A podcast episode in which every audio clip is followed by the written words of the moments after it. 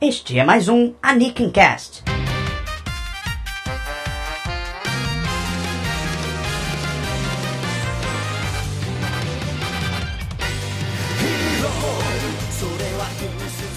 E nós estamos de volta com o Anakin Cast, Star. Rapaz, eu nem acredito, mas realmente isso está acontecendo. Foram muitos pedidos e chegou a vez de Genshiken. É verdade, rapaz. Nós estamos de volta com o Anakin Cast depois de quanto tempo parado? Me esqueci, quanto tempo faz muito tempão. Três meses, eu acho. Estamos há quase três meses parados e quando a gente volta, a gente volta com um assunto que foi mais pedido na história de sete programas do Anakin Cast, que foi Genshin. É impressionante todo o programa que a gente fazia, as pessoas vinham e pediam um podcast de Genshin. E aqui a gente está agora fazendo um podcast de Genshin no retorno do Anakin Cast. E para compor a nossa mesa, aqui comigo e com o Starro, nós trouxemos o Paulo Henrique, mais conhecido como Graveheart. Olá, sou o Graveheart e eu já tive um grupo muito parecido com o Genshin de amigos. Muito bom, muito bom.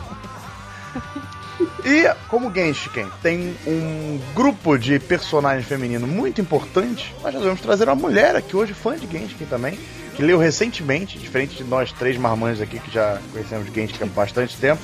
A Nath leu recentemente Genshiken, né, Nath? É, olá, boa noite, pessoas. Uh, eu sou a Nath, eu espero que vocês curtam esse Nick Cast e vamos nessa, né?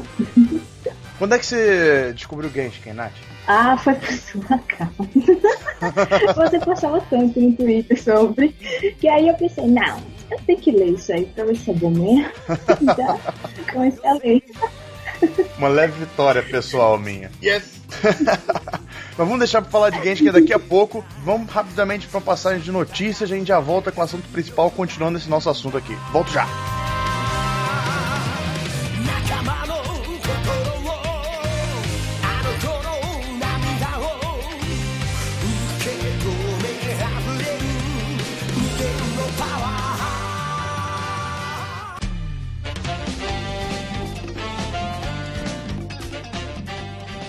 E é isso aí, estamos aqui de volta com o Anakin Cash. Vamos deixar nossos convidados ali rapidinho de lado pra gente conversar aqui com vocês, caro ouvinte. Depois aí de três meses estamos de volta, né, Staff? Pois é, é tanto tempo que a gente não sabe nem por onde começar, o que a gente vai comentar, o que a gente vai falar. Tanta coisa aconteceu. A Conrad voltou a publicar mangá, um monte de coisa aconteceu no mundo.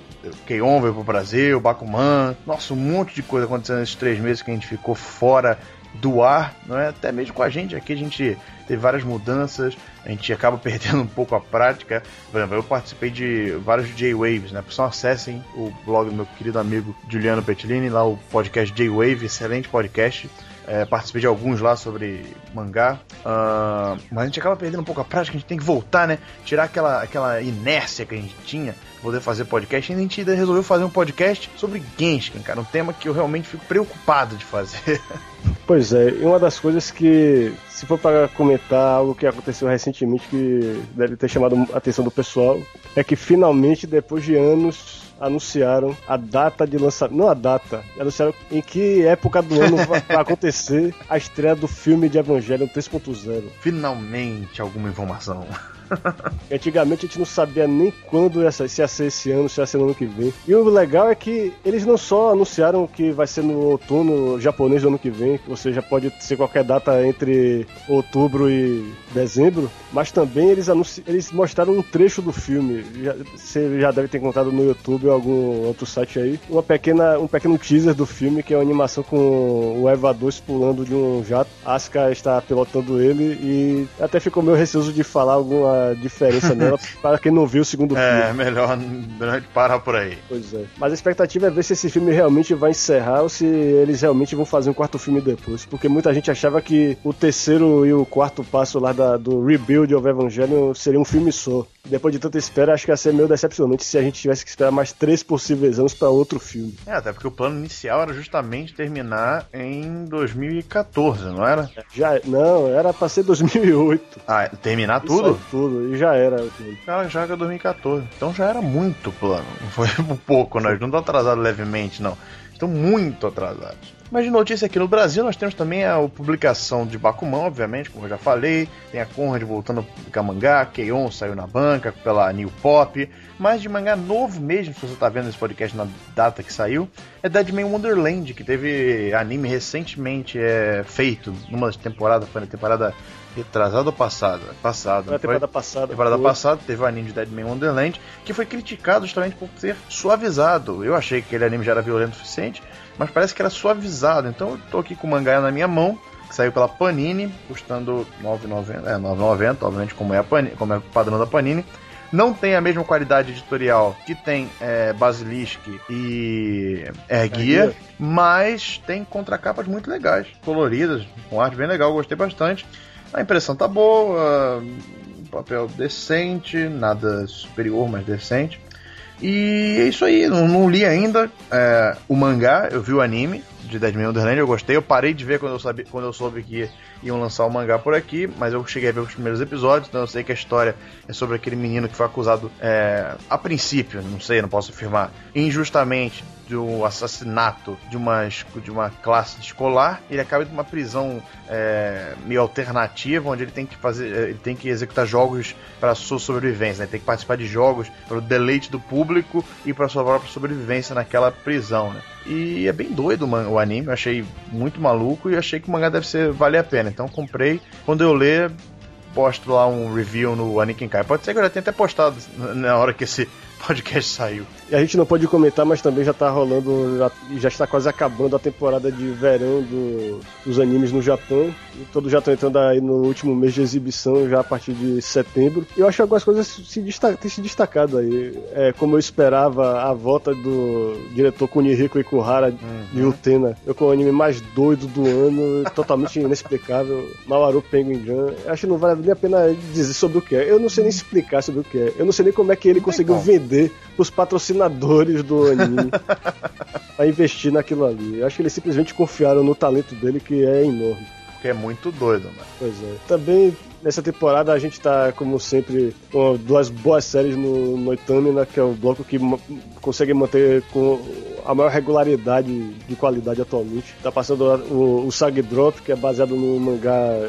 Eu não diria que shoujo, tá- talvez puxe mais pro Josei. É, o público feminino, pois é. Sobre um homem que acaba tendo que criar a, uma menina da família dele, que geneticamente é a tia dele, mas que só tem o que, seis anos. Uhum. É, é bem novinha e ninguém pode tomar conta dela. Ela é filha do avô dele que morreu. Ele tem que tomar conta dela, ele não entende nada sobre o que é ser pai. Ainda mais o pai de uma menina, ele não tem nenhum referencial próprio pra imaginar como criar ela. E é um, é um anime fascinante. Eu tô É muito bom. achando impressionante. E a outra que não deve ser do gosto do pessoal, de boa parte do pessoal, o Number Six, uma série de ficção científica é, sobre um futuro distópico em que o mundo fica dividido em, em seis cidades. O resto do mundo tá todo destruído, com exceção de seis cidades que tem um- uma, uma sociedade quase utópica.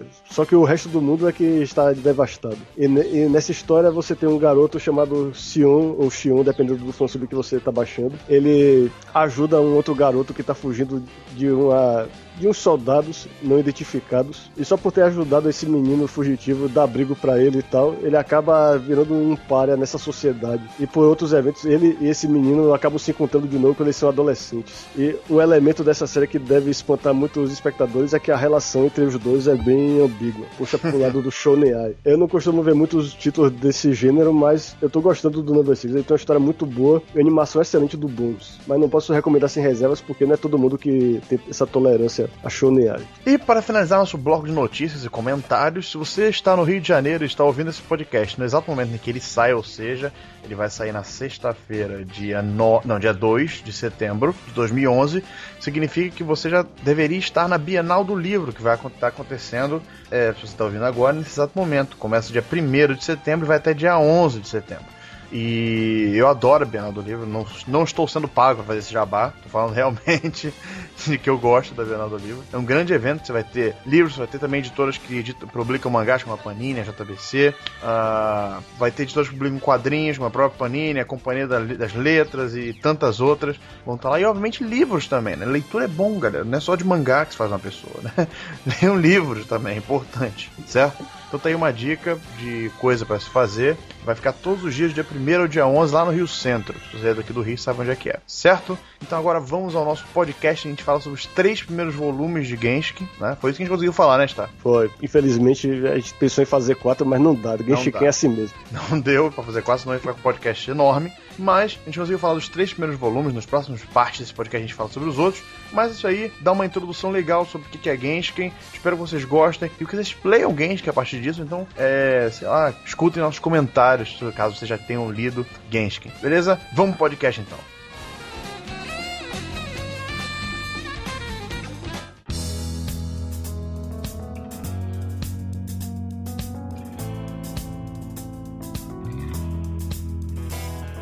Genshiken foi publicado na revista Afternoon, uma revista mensal no Japão. É, vamos dizer assim, é uma é parecido com a Shonen Jump, né, está? É uma Não, mas é mais.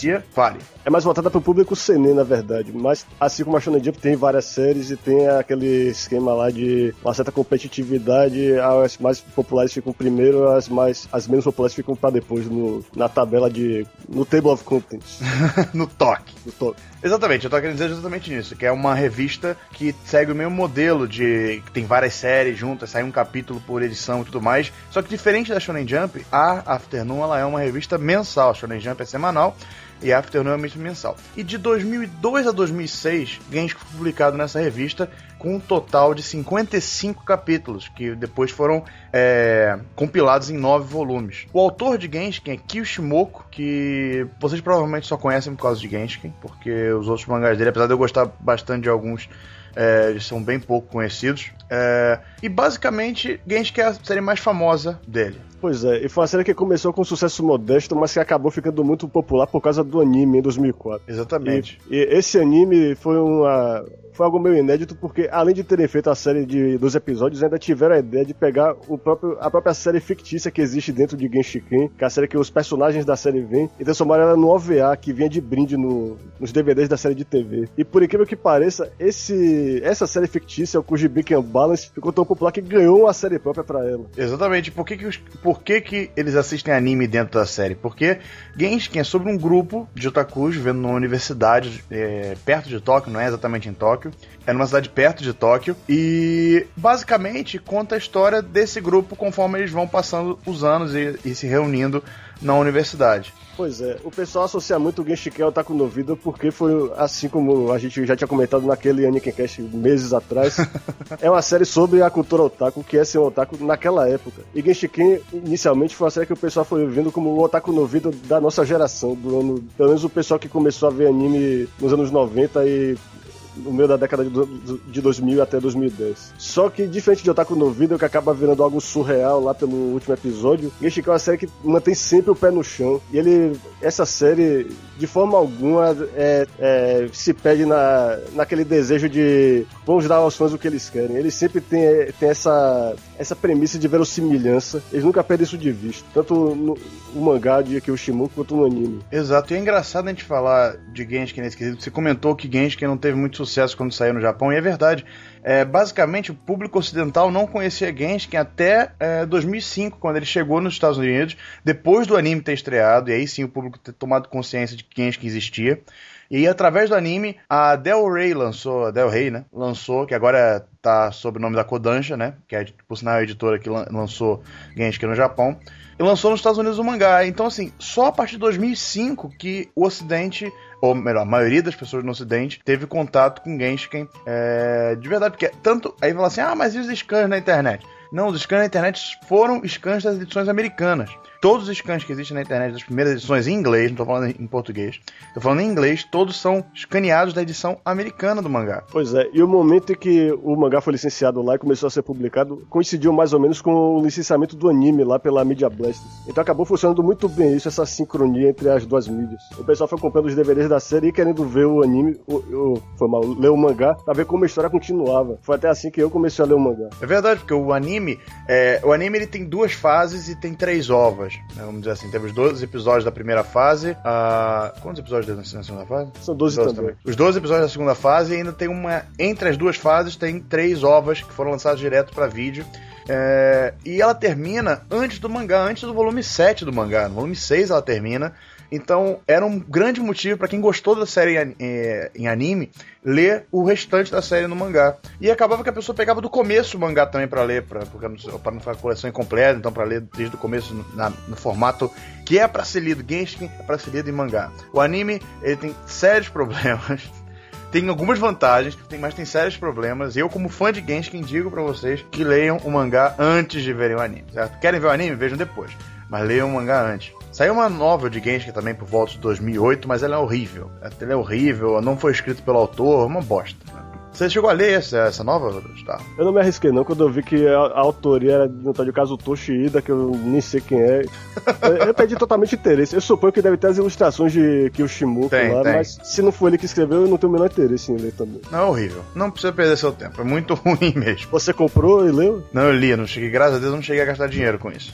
Só li, peguei emprestado. Mas nesse podcast nós vamos falar sobre o mangá de Genshin o começo do mangá de Genshin. Vamos comentar, vamos falar. Mas antes de começar a falar sobre Genshin propriamente dito, vamos perguntar para eu perguntei para Nath na introdução do podcast como é que ela tinha conseguido, como é que ela tinha conhecido Genshin. Então eu vou perguntar agora pro Graveheart. Graveheart, como é que você conheceu Genshin? É, eu conheci Genshin uh, primeiro o anime, é, quando começou a sair o anime, muita gente comentando no, no, nos fóruns que eu frequentava, falando que era um, já tinha, já tava metade do, da série mais ou menos, falando que era um anime muito bom, então eu fui procurar. E com isso eu procurei também o mangá e acabei baixando boa parte do mangá. É, eu fui ver recentemente tanto o, o fim do, do, do, do, mangá quanto o fim do, a segunda série do anime uns dois anos atrás. É, eu, eu, cheguei a ver o primeiro anime só, só a primeira temporada, uma parte do mangá e dei uma pausa e só fui voltar no, uns dois anos atrás pra, pra pegar todo o resto. E você está? Bom, eu, eu, como eu já disse, eu comecei pelo anime, aí depois que acabou eu fiquei desesperado para saber como é que continuava a história. Achei os scans do mangá que eram da edição americana. E eu não sei se o pessoal se lembra disso, mas na época que o pessoal queria muito que tivesse a segunda temporada do anime, todo mundo ficou muito desapontado porque em vez disso eles fizeram a série de TV do Kujibi Balance. mas aí todo mundo é, ficou um pouco mais satisfeito porque lançaram os OVAs de Genshiken, que viu como extra nesses DVDs da, uhum. do Kujibi Balance. Aí depois, quando veio a segunda série, eu já tinha lido o mangá todo, já sabia como a história ia acabar. e, e eu acabei ficando meio chateado porque eu achava que com a segunda série de TV dava pra adaptar o mangá até o fim, mas em vez disso eles preferiram seguir um ritmo bem devagar de um capítulo do mangá por episódio. Eles acrescentavam muita coisa, embrumavam muito, e acabou que eles pareciam que queriam fazer uma terceira série que não aconteceu. Mas ainda assim, eu fiquei muito satisfeito de ler o mangá até o fim. Eu gostei muito do final, mas o, o fato de ele estar continuando até hoje, para mim, é ainda melhor. Eu, no meu caso, eu também conheci Genshin pelo anime, lá por volta de 2006, eu acho. 2005, 2006, eu acho. E, obviamente, assim como Star, eu também fui direto pro mangá para tentar é, ler o resto da história, porque na época só tinha a primeira temporada do anime e ela terminava muito pouco, era muito pouco é, o que era contado ali. Eu queria saber mais, e aí eu fui pro mangá, acabei lendo a série inteira, fui acompanhando assim que os scans saíam por lá, quando a série tava saindo nos Estados Unidos, por volta de 2006, 2007. E aí já em 2007 já tinha acabado de ler tudo da série original, porque é bom a gente falar isso, porque tem uma segunda série, mas a gente vai comentar isso mais tarde. Uh, e aí quando em 2007 estreou a nova temporada, eu já tava sabendo de tudo também. E aí foi ótimo sair comentando capítulo a capítulo, era ótimo. Né? Foi sensacional é, essa experiência. E, e acho que a, única, a pessoa que leu mais cedo foi a Nath, né? Que ela tava falando que leu esse ano só, né? Foi, foi esse ano. É, parece que eu fui a única, né, que só li o mangá, eu não assisti o anime. Também eu, eu, também prefiro ler só o mangá, é uma tendência já. Ah, eu fiz maratona, eu peguei ele em quatro dias, tudo. e depois eu soube que tinha continuação, aí eu, nossa, continuação, vou ler. Foi ótimo. Muito bom, muito bom.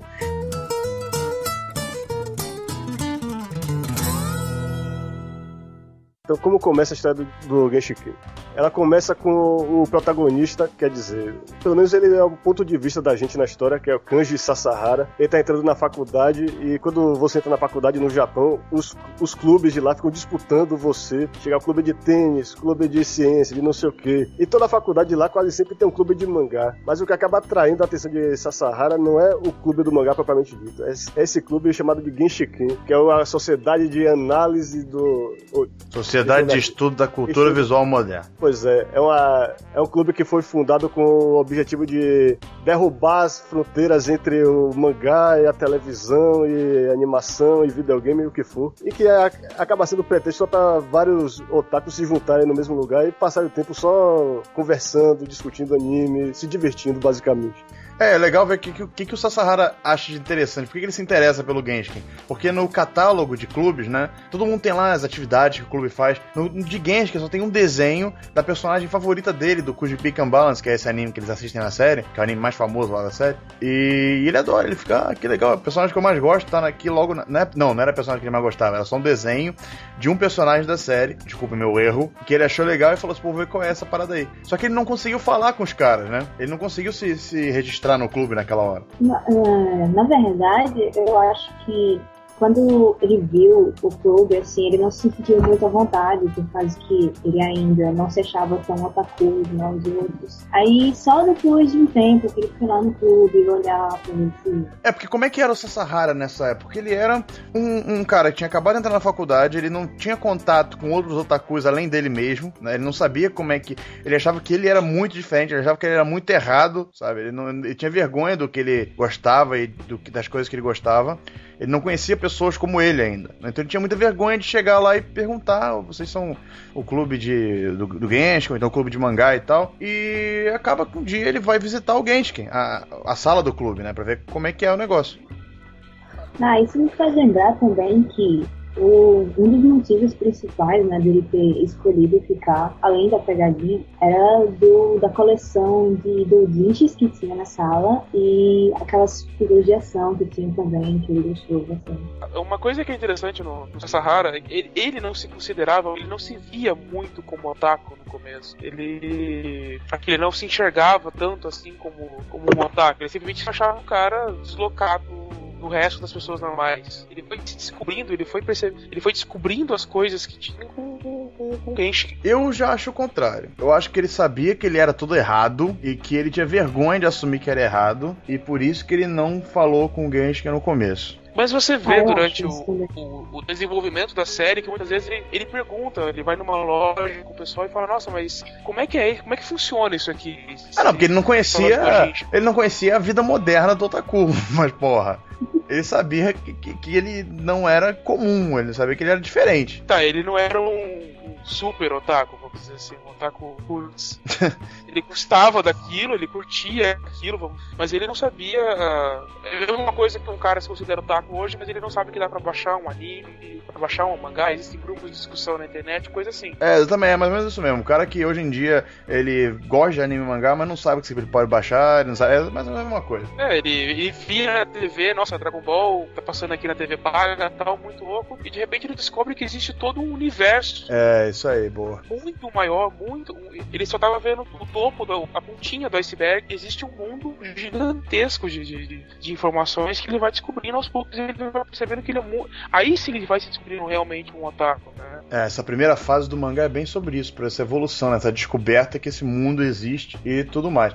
Mas, afinal de contas, ele acaba indo pro clube, né? Vê, ele toma coragem e vai até a sala do clube para ver qual é, como é que é o Genshin. Agora, uma coisa que eu achei estranha, relendo o mangá hoje, é que o mangá é de 2002 e ainda assim você tem esse personagem, Sasahara, que não tem um computador. Ele é, para ele, é totalmente inimaginável uma coisa como um doujinshi hentai, coisa que a gente baixa normalmente aqui. Talvez se o mangá fosse feito hoje em dia, de repente não, é, ele não fosse desse jeito. Talvez ele já tivesse tido, antes mesmo de entrar na faculdade, algum contato com a cultura otaku. Porque hoje em dia é muito fácil. É, uhum. O acesso é muito fácil. É o que a gente falou, é muito difícil alguém não saber que hoje em dia para baixar um anime ou que você pode baixar um mangá, entendeu? É, mas naquela época, 2002 ainda ele morava no interior do Japão, uhum. então em 2002 o computador não era tão difundido assim, mesmo no Japão. Né? Nem todo mundo tinha um computador em casa, era muito caro ter um computador em casa. E, e logo ele não, não tinha esse conhecimento, era mais ou menos como a gente era nos anos 90, que achava que tudo era muito bom porque era o que tinha. Né? Você via um anime, você achava que era ah, ótimo porque era o que tinha. É, assim, eu penso de, de outra forma. Eu acho que o, o Sahara ele já não tinha essa, essa base do anime por causa que ele é aquele personagem que é para o leitor se sentir como dentro da história e ele tem que receber né, a influência dos outros e ir aprendendo com isso e o leitor também ir aprendendo né, as coisas do mundo Otaku por ele, no caso. Não, sim, essa, essa é a justificativa literária para ele existir. Mas na história, uhum. na história como todo do personagem dele, o que, que ele é, ele é um cara que não teve contato com nada, justamente por isso que ele morava no interior, ele não tinha contato, ele não tinha um computador, ele nunca teve um computador, né? E por isso ele acabou sendo esse cara que era socialmente excluído do mundo taku. Mas, quando ele vai no Genshin, conta aí, tá, como é que é a pegadinha. Pois é, quando a gente chega no Genshin, o pessoal começa a arrumar umas desculpas estranhas para sair da sala do clube. E de repente ele fica sozinho lá. Ele tá cercado por todas essas coisas que ele nunca viu antes, esses bonecos, esses Dojin X. E aí ele, ele vê, por exemplo, uma figa, aquela, uma bonequinha, e vê que ela tem. Olha embaixo da saia dela, como todo mundo tem a curiosidade de olhar. Mas o que realmente atrai a atenção dele é a quantidade de Dojin X hentai que tem na prateleira. E na hora que ele pega um pra ler, aí é que todo mundo volta para dentro da sala e diz que aquele era o rito de iniciação dele. E ele fica com uma cara de bunda, assim, tipo, extremamente tenso. Porque, como eu falei, ele não, tá, não tava acostumado com isso. Ele achava que aquilo ali era uma afronta, sabe? Uma coisa, um pecado, sabe? O que você tá fazendo. E quando todo mundo chega e entra falando assim, ah, você é um de nós e tal, ele fica completamente transtornado. É, e o pior é que eu acho que se ele não tivesse feito isso, eles realmente iam botar ele pra fora de lá. Eles, eles fazem isso com todos, né? Pois é. É, com todos. É um fator de iniciação, né? Tem até o pessoal da, da salinha, né? Que eles ficam espionando pela janela. Não é Sim. amigo deles, né? O pessoal é engraçado. Eu só me lembro. Não, mas teve um, o, o Kosaka, não foi? Que uhum. também é novato na pois é. universidade, é. ele não foi pego pela pegadinha. É porque o Kosaka, digamos assim, que ele é o completo oposto do Sasahara. Eles começam juntos na faculdade, os dois são calouros, os dois entraram no Genshin, só que um é o completo oposto do outro. Né? Coisa que é um cara, tipo, boa pinta, sabe? Tem boa aparência. Ele. E não tá nem aí porque, porque ele gosta. Ele gosta do que ele gosta e dane-se o mundo, entendeu? Ele joga muito bem jogo de luta também, né? Tem isso. E ele é um cara que é uhum. completamente a parte da sociedade, assim. Ele é completamente viajado, cabeça nas nuvens, né? E tudo mais. Mas ele é um cara que não se preocupa com nada, ele não se preocupa em ser um otaku, ele não acha ser um otaku uma coisa errada, né? E que isso é uma coisa muito presente na, no começo da série também, essa ideia de que ser otaku é uma coisa errada. Né? Isso eles deixam muito na cara que não é socialmente aceito você ser um otaku, pelo menos nesse início da série, depois a gente vai explicar por que, essa ideia muda. Mas. Então o Kozak ele tá ali como um elemento conflitante na, na coisa toda. Não, mas ao contrário, o que mais chama atenção em Kosaka é o contraste entre o comportamento dele e a aparência dele. Porque você olha pra ele e você não vê um otaku. Ele é todo estiloso, ele se veste muito bem, ele é bonitão, o cabelo dele e tudo. E o problema todo é esse, o pessoal que fica no... O pessoal do Genshiken mais veterano tem uma certa dificuldade de aceitar isso nele. Tanto que às vezes eles fazem reuniões lá quando ele não tá perto de reunião Kosaka não é um otaku de verdade. São e... várias reuniões, várias. Pois é, e o, o, interessante é que a gente pode até ver um personagem como ele achar que isso é uma coisa idealizada, que, que não existe gente assim na vida real, mas eu conheço gente na vida real que é otaku, assim, hardcore, mas que não, não tem essa aparência, não é tipo um madarame que você olha pra ele, ele é o, o que você espera que o otaku seja exteriormente. É, vamos, vamos começar a falar, antes da gente falar da, da porque agora a gente é. não tem como a gente falar da Kasukabe, a gente vai falar sobre ela daqui a pouco, vamos falar de todo mundo do Genshin, vamos falar dos personagens que estão nesse, nesse início de, de, de, mangá, porque é muito importante a gente falar sobre eles, que eles vão se alongar pro resto da série inteira. Né? Pois é, Madarame é o. Eu tenho a sensação de que ele é o personagem mais popular do mangá, talvez. Eu, eu acho que. Pra mim não, mas tudo bem, vai. Não, pra você não. Tá só, pra, só pra você.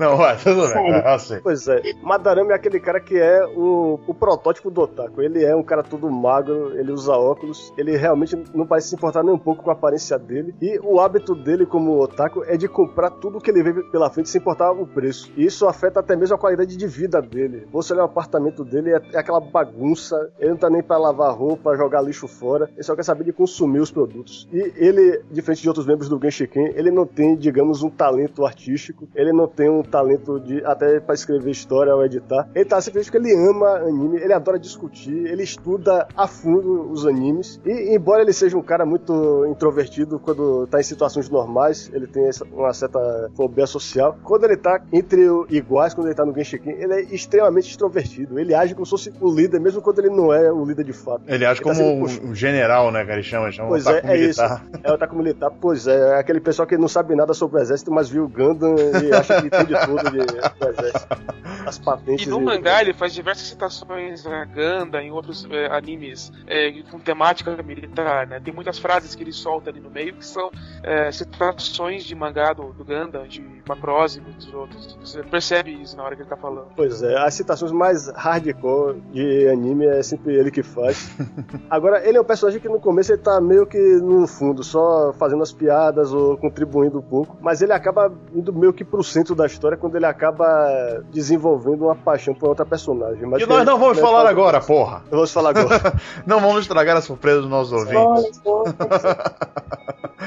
Madanami vai ser protagonista daqui a pouco, não agora. Vou falar do Tanaka, Suishiro Tanaka. Ele é um, ele é um otaku até que comum também, né? Tipo, ele tem Ninguém ali é normal, alguém acha que ninguém é normal.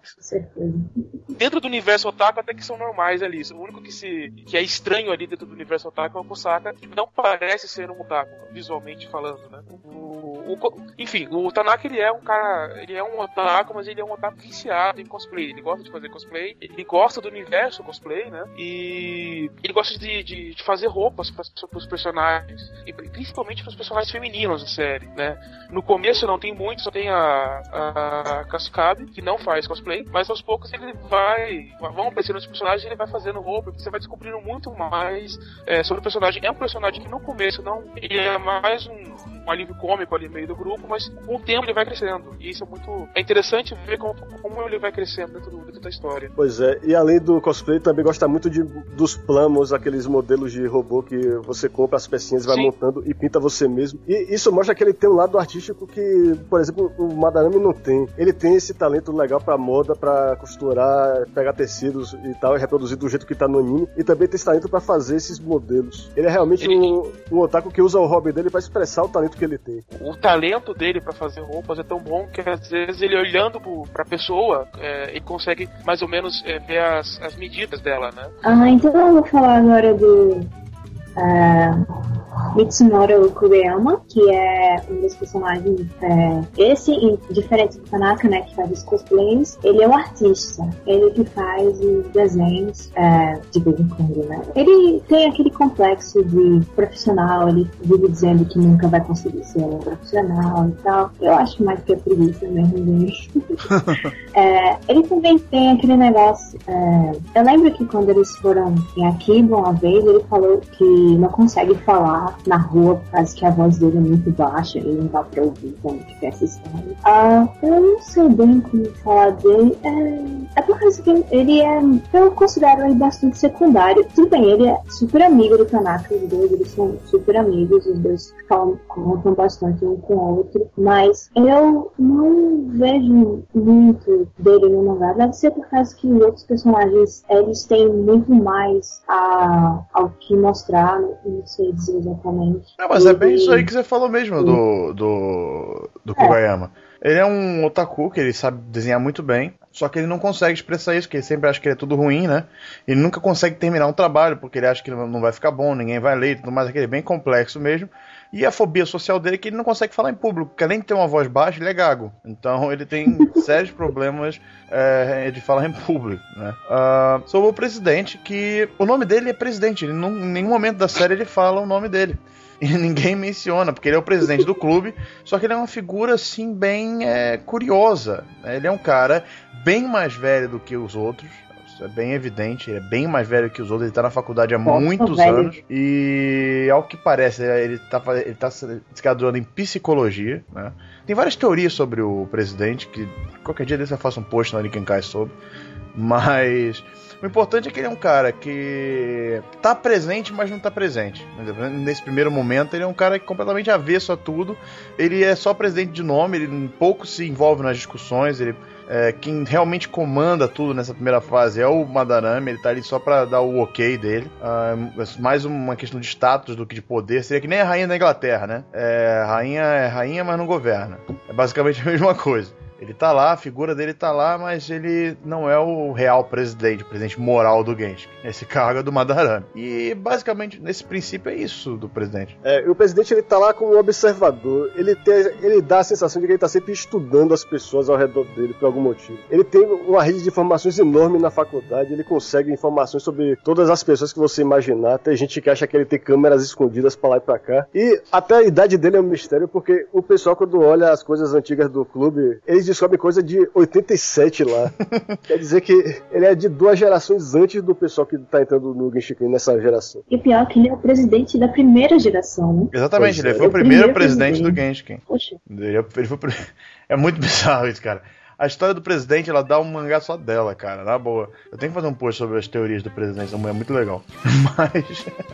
Mas a gente fez esse panorama geral de Genshin para introduzir uma personagem que ela vai ser é, o motor da série inteira. É ela que vai fazer Genshin ser um mangá ah, importante, um mangá diferente da maioria. Porque Genshin poderia ser só um mangá sobre otakus, como vários outros que existem por aí, né, que a gente conhece, que é só um mangá falando sobre otaku e venerando otakus. No caso de Genshin não, ele é, um, ele é um mangá que ele também joga na cara de que ser otaku, você não precisa ser um cara retardado e mongol. E quem mostra isso pra todo mundo na série é a Kasukabe. Pois é, Kasukabe entra na faculdade na- no mesmo momento em que Sasahara e Kosaka entram, e ela fica orbitando o Genshiken porque ela tem muito interesse em Kosaka. E, e Interesses sexuais, vamos É, dizer assim. sexuais, pois é. Ela parece que tá interessada nele só, na, só pela aparência, não pela personalidade. E tudo que ele faz de relativo ao otaku parece causar uma certa repulsão nela. Só que assim ela fica tentando de- desenvolver uma tolerância a isso, porque ela parece gostar muito dele. Mas só que isso causa conflito constante com o pessoal, porque o pessoal não gosta da ideia de ter alguém como ela lá por perto que não, que não entende do que eles falam, que nem curte o que eles falam. E mete o nariz onde não é chamado. Pois é, ela usa até violência física em alguns momentos lá. É, ela é o contraponto a todos os otakus ali, né? Então ela, ela não só não entende, como ela não quer entender esse, esse, esse mundo. Ela não entende, não quer entender e questiona do porquê que eles são daquela maneira. Sim, sim. É, é, às vezes ela tenta entender alguma coisa porque ela acha que isso vai fazer ela ficar, o Kosaka gostar mais dela tal, mas é, ela, ela é psicologicamente incapaz de, de entender aquilo, que- de entender a paixão que os otakus têm por, pelo, pelo, por um mangá, por um anime ou até por um videogame. Pois é, e dos personagens que, co- com exceção de Kosaka, o único que parece ter alguma espécie de empatia com ela é Sasahara. Ele parece que entende que ela tá tentando se aproximar dele e que o pessoal tá atrapalhando. Aí tem vezes que, por exemplo, ele tenta deixar ele a sós, ele, deixar os dois sós, ou motivar é, Kosaka a dar um beijo nela, qualquer coisa. Porque che- chega a ser uma coisa desconfortável lá, o jeito como ela fica em cima do grupo e Kosaka parece que não tá nem aí. Ele tá só jogando videogame, ele tá falando de anime, tá- tem essa mulher linda junto dele e ele parece que não tá nem aí. É tipo uma corda, porra. Pois A é. corda que ela tá querendo você e você não tá dando a menor bola pra ela. Mas por que, que a gente fala que ela é o motor de tudo? Porque simplesmente ela vai questionar tudo e todo mundo e vai fazer os caras também propriamente se questionarem sobre o porquê que eles são daquela maneira. Vamos continuar com a história que a gente vai entender daqui pra frente. né? Teve esse momento inicial onde todo mundo se conhece, eles começam a, a- a trocar ideia e se forma o grupo, esse primeiro grupo do Genshin, né? Essa primeira classe do Genshin. E o primeiro grande evento a que eles vão é uma Comi Fest, que, que é a, a versão fictícia da Comic Cat? Que é o maior evento de doujinshi do mundo, do Japão, obviamente do mundo, que é onde milhares e milhares de otakus se reúnem duas vezes ao ano pra comprar doujinshi e é tipo a grande celebração do mundo otaku. Pois é, e essas partes do Come Fest chamam a atenção por causa do realismo, porque você vê que não é fácil você estar lá, você pode ser atropelado o tempo todo, você tem que estar sempre de olho no tempo pra você comprar todos os doujinshis que você quer, no tempo que você tem, tem problema até de fila do banheiro, a fila da espera, tudo aquilo parece um inferno, mas aquelas pessoas encaram aquilo por puro amor aos personagens que eles curtem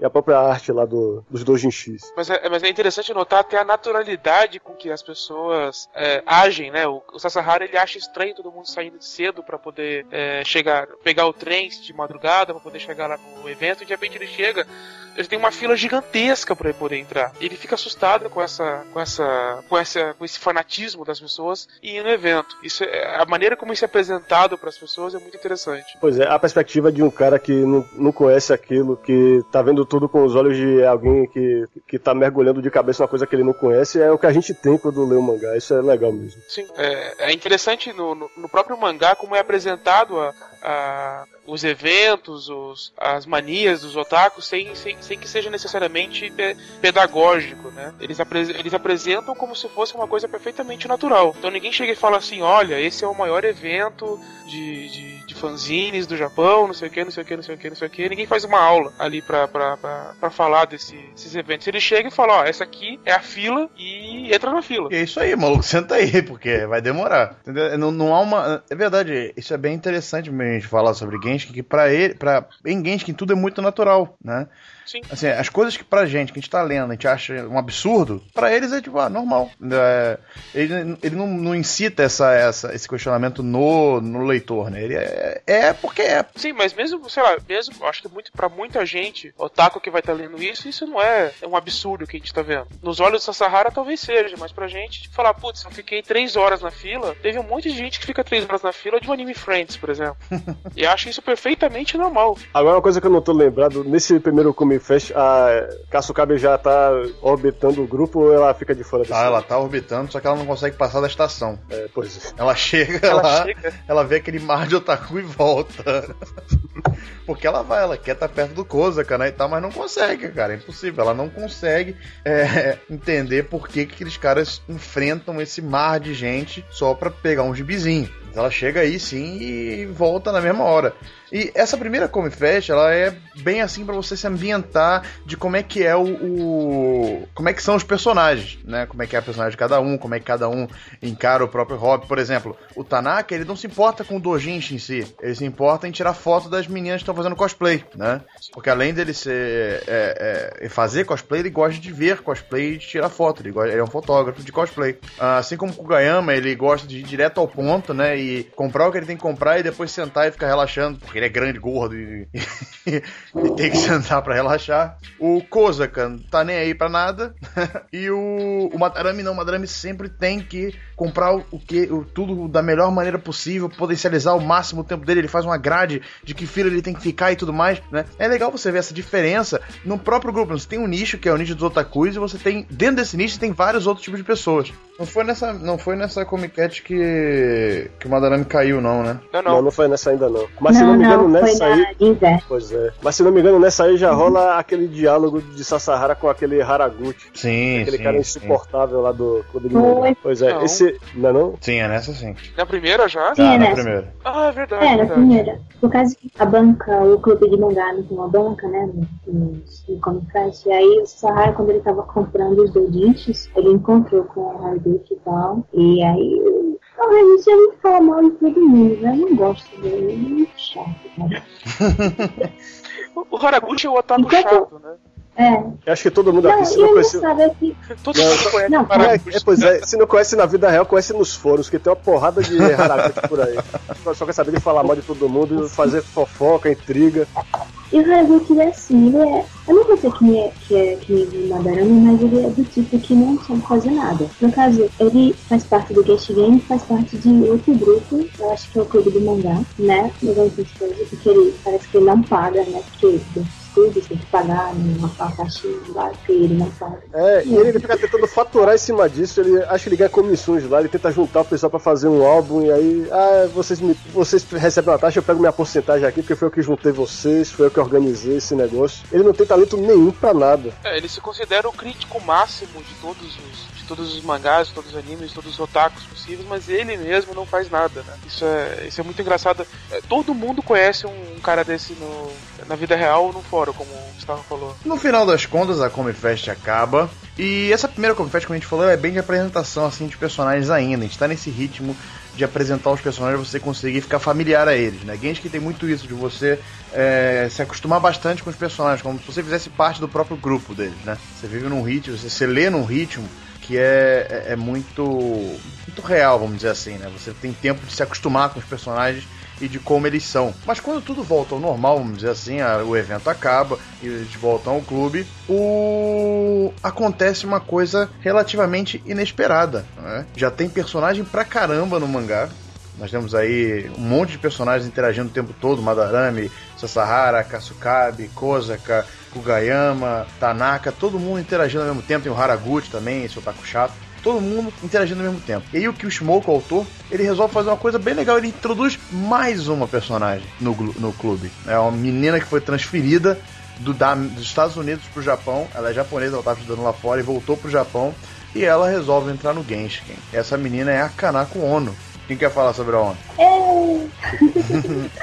Pode falar. É, a ONU, certo, é, a ONU, ela é como se fosse o par do Tanaka, né? Porque ela é uma outra garota viciada em cosplay, né? Assim, ela ainda ela foi estudar nos Estados Unidos, é, mas eu, ela não é, como eu posso dizer, ela é do tipo otaku japonês mesmo. Mesmo tendo morado fora, ela ainda tem aquele mesmo estilo otaku japonês. E quando ela, quando ela entra no vestido né, pra observar, ela fala que já fez cosplay, tanto que a, a Saki fica falando, né, que quando você que cosplay já, não sei o que. Ah, é, a Ono, ela é uma personagem feminina, é aquela típica personagem, né, que sempre tem mangá, tipo, um peitão, né, e tem E ela tem aquele negócio. É, ela é a única dentro dessa primeira fase do Siren que gosta de Aoi. E também ela tem um, um fetiche por caras mais assim, parrudos e carecas e coisas assim.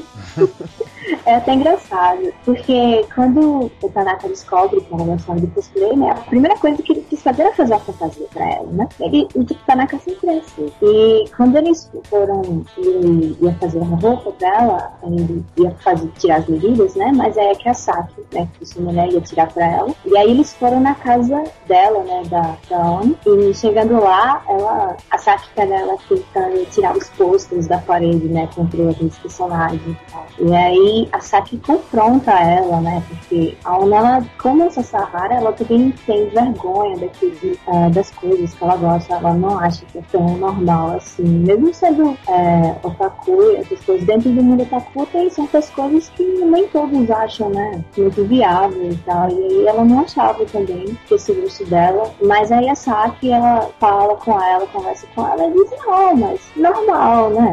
Dentro desse mundo, você pode esperar tudo. É irônico que é a, Kasu, é a Kasukabe que faz com que a ONU se integre ao grupo, né? Uhum. É a que, é que menos gosta de otakus, é a que menos queria pessoas no grupo. Ela no começo queria que o, que o Genshin acabasse, esse grupo se separasse, mas ela coloca o ONU dentro do grupo grupo, falando: olha, é, você tem essa, essa, essa sua tara aí por homens mais velhos e carecas. Olha, do que eu já vi, isso é o mais comum que tem ali. é porque isso é interessante. Todo mundo do grupo tem uma tara, tem, um, tem, um, tem, uma coisa, um fetiche. um fetiche a esconder, né? E ela chega e fala: olha, seu problema com o homem careca tem coisa muito pior ali, pode ficar tranquila. Eu acho engraçado que ela vê aqueles posters lá e pergunta onde é que você compra essas coisas? Quem é que vende uma coisa dessa? Ela disse ela mandou fazer porque com a sua amiga na internet que faz por encomenda isso aí. É um fetiche muito, muito específico e bizarro. É, cara, são homens mais velhos e carecas, é muito estranho isso. Mas. E o que eu gostei da ONU quando ela entrou no, no, no mangá é que ela era uma otaku mulher. Né? A gente não tinha visto isso até então no mangá. A única mulher da série era a Kasukabe, ela era completamente anti-otaku. Então ela vai ser uma visão feminina do universo otaku que vai entrar em conflito com a Saki justamente por ser uma otaku, mas que vai ficar em harmonia com a Saki por ser mulher. Então assim, ao mesmo tempo que elas vão bater cabeça, elas vão ser amigas. E, e isso achei muito legal, uma jogada muito é, interessante de mostrar também que existe esse lado. Existem mulheres otakus, né? Pois é, e perigava de um mangá ficar até machista que se fosse história de um monte de homem otaku e a mulher que não entende eles, fica parecendo que tá fazendo uma justa posição esquisita de, de gênero com otaku que não tem nada a ver. E o primeiro volume do mangá acaba basicamente aí, quando a gente é apresentado na totalidade da ONU, acontece esse episódio que a Nath falou deles irem na casa dela e vem tudo aquilo ali, né? Falando assim, ah, isso é normal, minha filha, relaxa, lá tem gente muito pior, né? E, e, esse é, e aí termina o primeiro volume de Genshin, é, onde a gente conhece já agora todo mundo, todos os personagens estão apresentados, todas as suas peculiaridades já estão é, sendo mostradas, já começam a se formar relações entre os personagens. Né? Por exemplo, o Sasahara e o grupo, ele tem que se ver naquele mundo novo para ele agora, que não é novo, mas é novo. Tem a Saki com Kozaka, tem o Tanaka querendo fazer cosplay pra, pra ONU, que agora ele finalmente tem um modelo que para poder vestir as roupas que ele faz, né? Porque antigamente ele só fazia roupa. Agora ele tem um estoque enorme de roupa, porque ninguém nunca usou a roupa dele. Agora ele ia ter alguém para usar a roupa dele, não é? Então, começa a se formar essa universo que a gente entende como universo de Genshin. E é, é nesse ponto que eu tenho uma crítica a, fa a fazer a Genshin, que para mim não é crítica nenhuma, mas eu entendo quem reclama disso. Que é que no primeiro volume não acontece nada. E é verdade.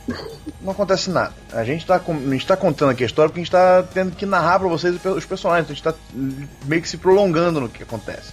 Mas realmente não acontece nada nesse primeiro volume, a gente é só apresentado a personagem. Né? Só que a gente apresenta personagens tão interessantes e de uma maneira tão legal que vale a pena ler Genshin. Então, assim, é, eu entendo quem reclama de que não acontece nada nesse primeiro volume de Genshin, porque de fato não acontece nada, mas ao mesmo tempo a gente tem uma construção de personagem muito legal e que vai sustentar a série inteira daqui para frente. Eu acho que o que acontece é que, que o Shimoku resiste muito a usar esses recursos dramáticos para criar tensão e conflito nas histórias. Ele não gosta de. Bora fazer um triângulo amoroso, por exemplo, bora fazer um, um desastre essas, esses recursos que o pessoal vive apelando para atrair o interesse do leitor, manter o leitor comprando o mangá. Ele, ele acha que os personagens são suficientes para carregar a história, porque a gente se identifica com eles. Nesse, nesse ponto, o Genshiken é algo bem próximo daquele gênero Slice of Life, apesar de que eu acho que o Genshiken tem um rumo. Independente de parecer não acontecer nada, eu acho que a história tem um rumo e desde o começo ela parece ter uma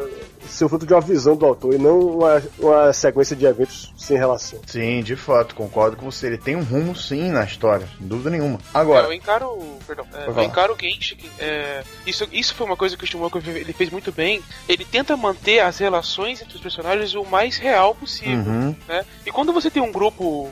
Qualquer grupo que se forma demora um tempo para as coisas começarem a acontecer, para começar a se formar aquelas panelinhas, aqueles mais amigos entre si, dentro do grupo e tal. E é justamente isso que acontece no primeiro volume. Ninguém é amigo um do outro para amigo até morrer no, no, tipo dois dias depois de se conhecerem, né? Ninguém é começa a namorar uma outra pessoa dois dias depois de se conhecerem. É mais ou menos isso que acontece. Você tem pessoas novas no grupo, num grupo que já era meio bem, bem é, separado, por assim dizer. Eles são otakus, mas tem um otaku de cosplay, tem um otaku de desenho, tem um otaku militar, ou seja, eles não têm um, um ponto de, de, de, de, coesão que a Kasukabe ali, né? O, o próprio Sasahara. E, e, quando eles entram ali no grupo é que eles vão começando a, a estreitar os laços, que eles vão começar a estreitar as relações. E é isso que acontece no primeiro volume. Exatamente, a gente tinha é... apresentado essas situações. Exatamente. Você, não só a gente vai conhecendo os personagens, como os personagens vão se conhecendo, vão se conhecendo melhor. Perfeito, perfeito. Entendeu? Então todo mundo, tipo, Kosaka, meu Deus, quem que, que, que esse cara, que que esse cara é? Tipo, você tem que ter um tempo para entender quem que é esse cara, entendeu? É... Qualquer pessoa que já teve um grupo grande de, de amigos otakus que vai, num, que já tenha ido no, no, evento de anime, normalmente é isso que acontece. Todo mundo tá junto, vai junto, é... conversa, chega lá, ok, tô indo ali cosplay, tô indo ali ver palestra, tô indo ver tal coisa, e de repente chega no final do dia, todo mundo se junta e parece que passaram o dia inteiro juntos, né? E, e aí mais ou menos isso que acontece dentro de Genshin. É essa, essa proximidade da realidade que chama a atenção na história do mangá. Se você considerar que ele foi publicado cada capítulo por mês, né? É realmente isso, você vai acompanhando a história como se fosse em tempo real, né? Sim. Você vai acompanhando a história como se fosse em tempo real. E, e por exemplo, uh, o primeiro volume ele tem. É, são. Cara, quantos capítulos tem o primeiro volume? Seis, seis, seis capítulos, né? São seis capítulos que foram publicados é, em seis meses, né? em meio ano seria. E é mais ou menos o que acontece, é, é mais ou menos o tempo que se passa na história também. Né? É, é, é, engraçado você ver isso, porque o tempo que se passa na história é basicamente o mesmo que se passa na vida real. Então, a pessoa que está lendo, ela se sente parte daquilo ali. É como se ela tipo, também fosse um novato no Genshin, que estivesse entrando agora e conhecendo aqueles personagens pela primeira vez. Então a coisa não engrena de uma vez só, ela vai e demora para engrenar. E aí quando engrena também, nós temos a continuação da história.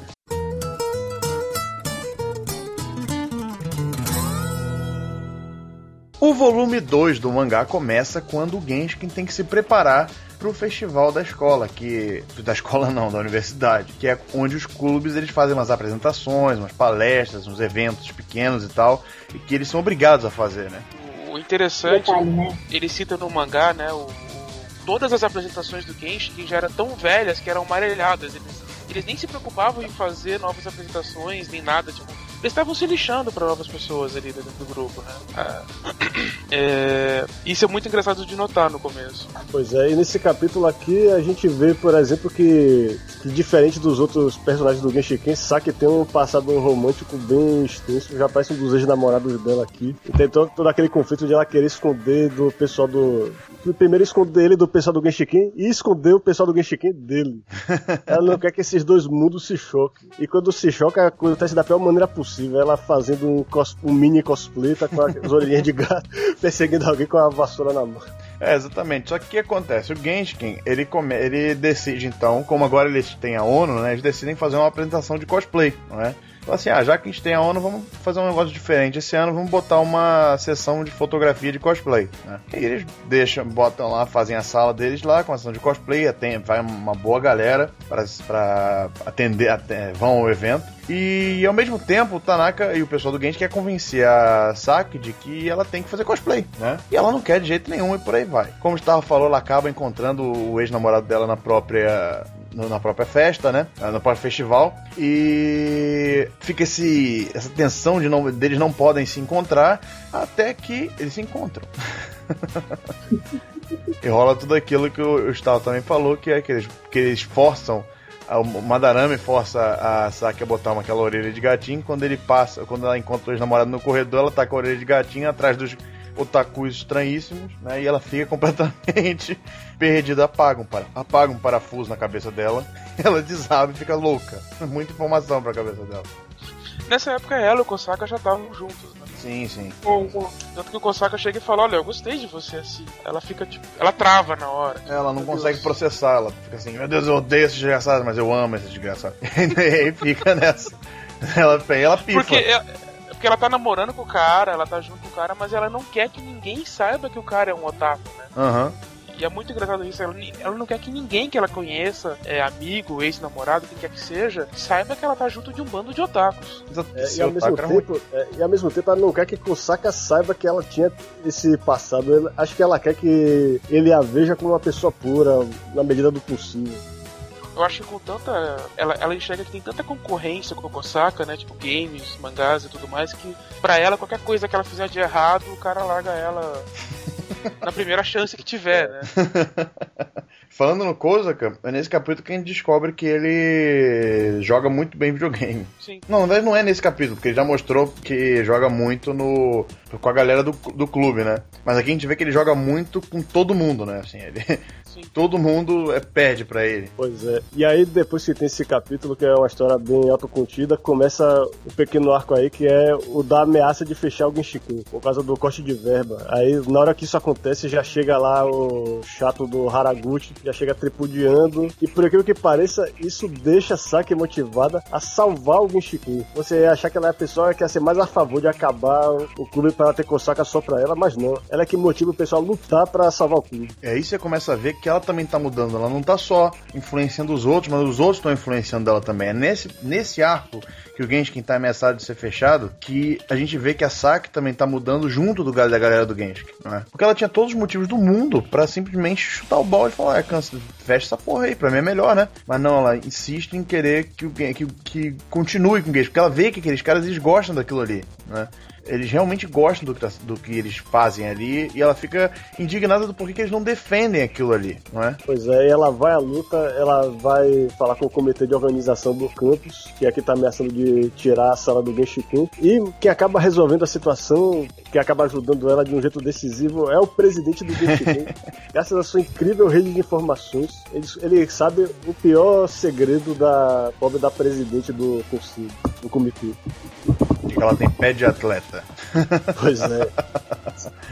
Aí eles... que graças a... É, fala aí, vai falar. Não, fale você. Eu tava distraído. Não, pode falar, porque só eu, eu, eu concluí. Ah, pois é. Esse segredo dela é, é uma ameaça, inclusive, pra uma, um pretenso namoro que ela tá tentando engatar com o colega do comitê. E no fim das contas acaba que o cara aceita ela numa boa com o pé de atleta e tal.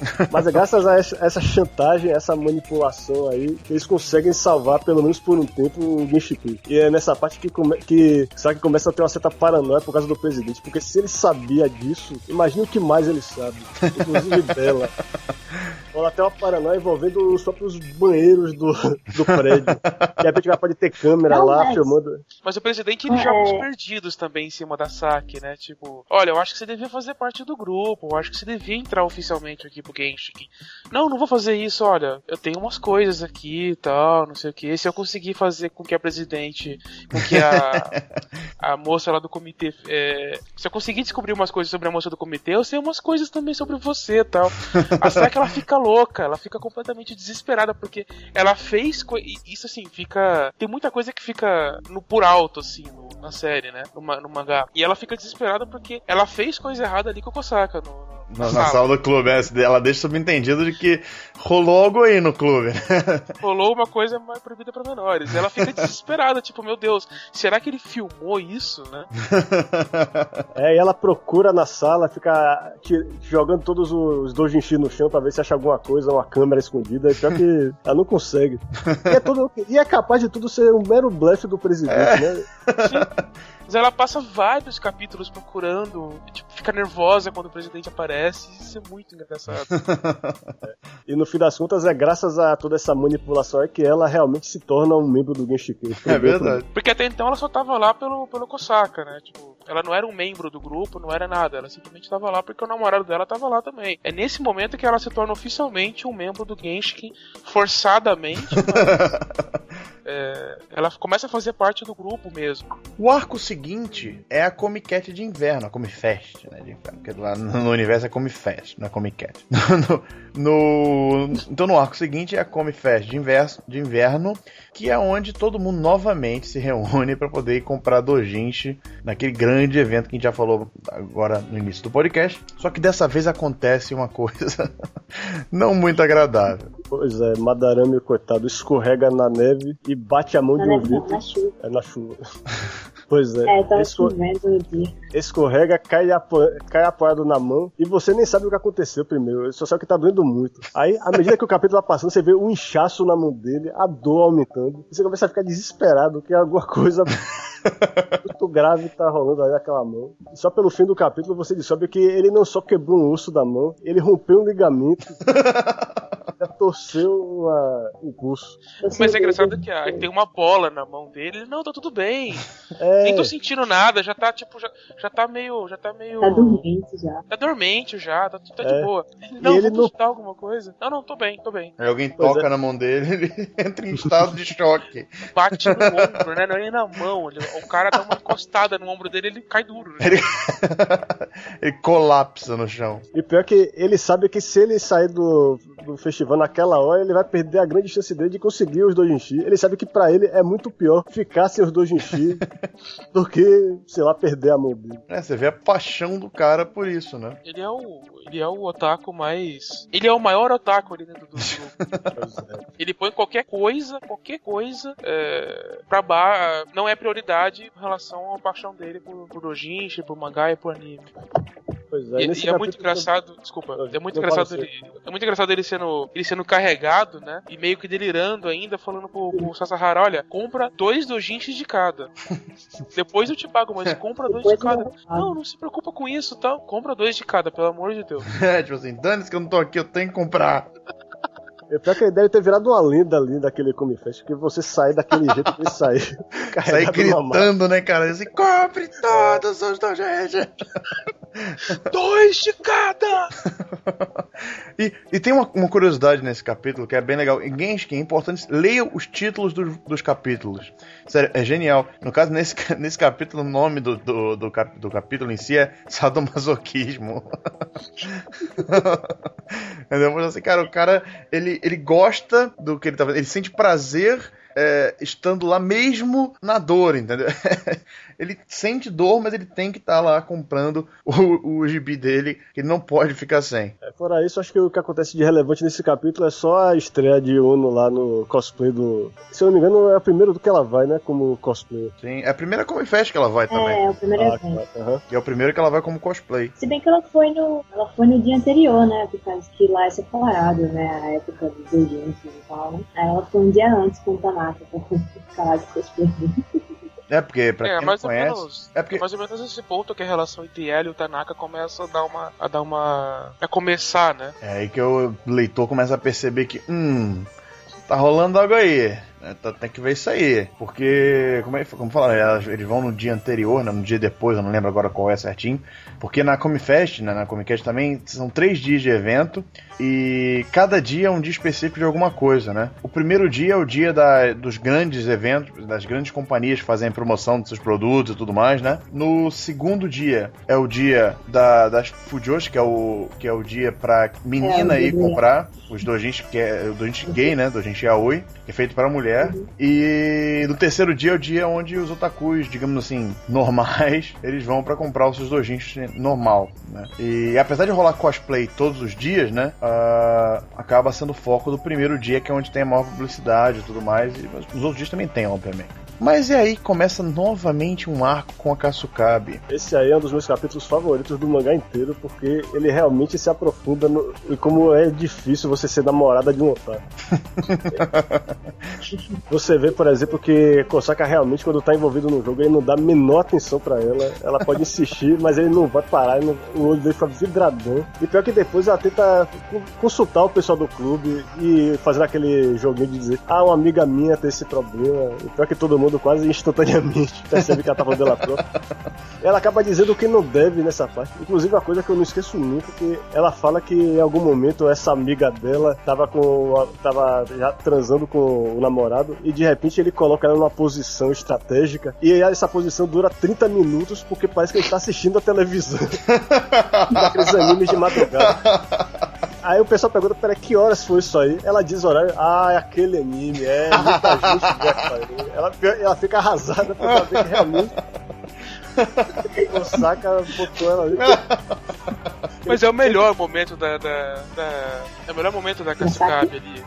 É o melhor momento da, da Kasukabe. Ela começa a falar. Isso é outra coisa interessante, muito interessante em Genshin. Toda questão de, de sexualidade ali é tratado abertamente, tranquilamente. O pessoal fica meio tímido e tal, mas você vê que, pelo menos a Kasukabe, ela fala como se fosse a coisa mais natural do mundo, né? Então ela começa a falar, tipo, ah, é uma amiga minha e tal. De repente, no meio da história, ela já muda pra, pra ela mesmo. Né? E é muito engraçado ela contando como uma coisa, não, não, ela, ele- a gente tava lá transando, chegou uma hora, ele me colocou numa posição estratégica que durou meia hora. e, eu- Cara, e eu não sei quem comenta isso em alguma, em alguma parte que fala, pô, mas É a meia hora até que foi bom. Acho que a ONU, né? É. Não, mas se foi meia hora É. até que foi bom, você não pode É. reclamar. Pois é. Cara, mas só se pensar nisso, cara. Você vê o nível que, o- que o Kozaka é de um otaku, entendeu? Ele não podia deixar o episódio gravando, ele tinha que ver o episódio naquele exato momento, sabe? Ele fala assim, beleza, eu não vou parar o que eu tô fazendo pra ver, entendeu? Mas pode fazer os dois, entendeu? Cara, é, é algo impensável, cara, sabe? É algo impensável hoje em dia, principalmente hoje em dia com a internet e com... Mas mesmo sem internet, caralho, é uma coisa impensável, sabe? E pra você ver o nível que aquele pessoal é. Eles não são otakuzinhos, eles são otakuzões, sabe? É... Mas o Ghost, o, o, Ghost é que ele não tem filtro social algum, né? Não, Ele não se importa com o que as pessoas estão pensando, com o que as pessoas estão fazendo. É, Tudo bem, ele gosta de transar com a, com a, com a tudo bem. Mas a hora do anime aqui é sagrada, desculpa. é, exatamente, sabe? É, são questões de prioridade. Sabe? Cara, que merda. Tanto, né? Tanto que nesse capítulo a, a Saki quis aprender a jogar videogame, né? Pra poder ver se ficava mais próximo, né? Do Kosaka, né? É, depois desse episódio, Acho que coitado. ela vai lá no Genshin e pede ajuda pro pessoal pra ela aprender a jogar algum videogame pra poder jogar com Kozaka, né? Só que aí é legal isso também, que a Nath lembrou, bem lembrado, porque isso mostra que o Kozaka também não é um completo idiota, entendeu? Ele não é um completo idiota. No decorrer da série tem vários momentos que ele tem lapsos sociais, né? Que, lapsos de sociabilidade. Nesse caso, né, quando ele. ele é, da primeira vez que ele ganha dela, destruída, ele destrói ela no anime, né? Uhum. ela fica meio, no, anime não, no, no, No jogo. no jogo, que eles tão- estão jogando lá, que ele não tem a menor piedade por ela, pra ele não existe café com leite, ele ele dá um abraço nela, né, e rola tudo que tem que rolar lá, mas aí acaba tendo um episódio do anime, de 30 minutos, e ela vai no Genshin pedir ajuda, eles aprendem a jogar, ela aprende a jogar Puyo Puyo, que é um joguinho tipo Tetris, vamos dizer assim, de puzzle, né, E quando ela vai jogar com Kozaka, ele, ele destrói ela em dois segundos, né? E ela desiste da vida, 36. ela desiste da vida, vai por debaixo das cobertas. Não, não, porque assim, deram duas opções pra, pra ela, né? Olha, ou você faz cosplay, ou você se torna boa no videogame. E ela falou, não, cosplay nunca. Então me ensina a jogar videogame. Aí na hora que ela perde o videogame desse jeito, tipo assim, dura dois segundos a partida, ela, ela vira um puyo puyo. É porque Puyo Puyo é um, é um personagem. É tipo os personagens- umas é umas bolinhas. bolinhas, é um é. né? É, pois é. Umas Então ela bolinhas. se cobre ali com, com, com, com o edredom e fala, olha, eu tô fazendo cosplay de puyo puyo. pra ver se o Tanto Kosaka, que- tipo, curte, né? Não, e sabe qual é o pior, cara? O capítulo termina com Kozaka, depois daquela situação toda sem graça, né? Dela lá totalmente decepcionada com a vida. Ele percebe que ela tá decepcionada, mas ele não consegue deixar de pensar que nem o Taku, cara. Ele pensando assim: o nome não é Puyo Puyo, é só um Puyo. É, o, Cara. o cara não pensa assim, cara, ela tá sofrendo, ela deve estar muito triste. né? Não, ele pensa assim, ela tá errando no nome do negócio. sabe? Porra! Se ele fala isso, cara. Porra, se ele fala isso, nossa, ainda bem que ele ficou só no pensamento. Viu? Ele tem um lapso de sociabilidade. Nesse momento ele pensou que ele não devia falar isso. Ah, ninguém merece, cara, pelo amor de Deus. Aí no resto do volume 2 a gente tem aqui a chegada da irmã de Sasahara. Ela chega do nada lá na cidade, precisando de dinheiro. É uma personagem que chama a atenção do pessoal que é totalmente o oposto dele.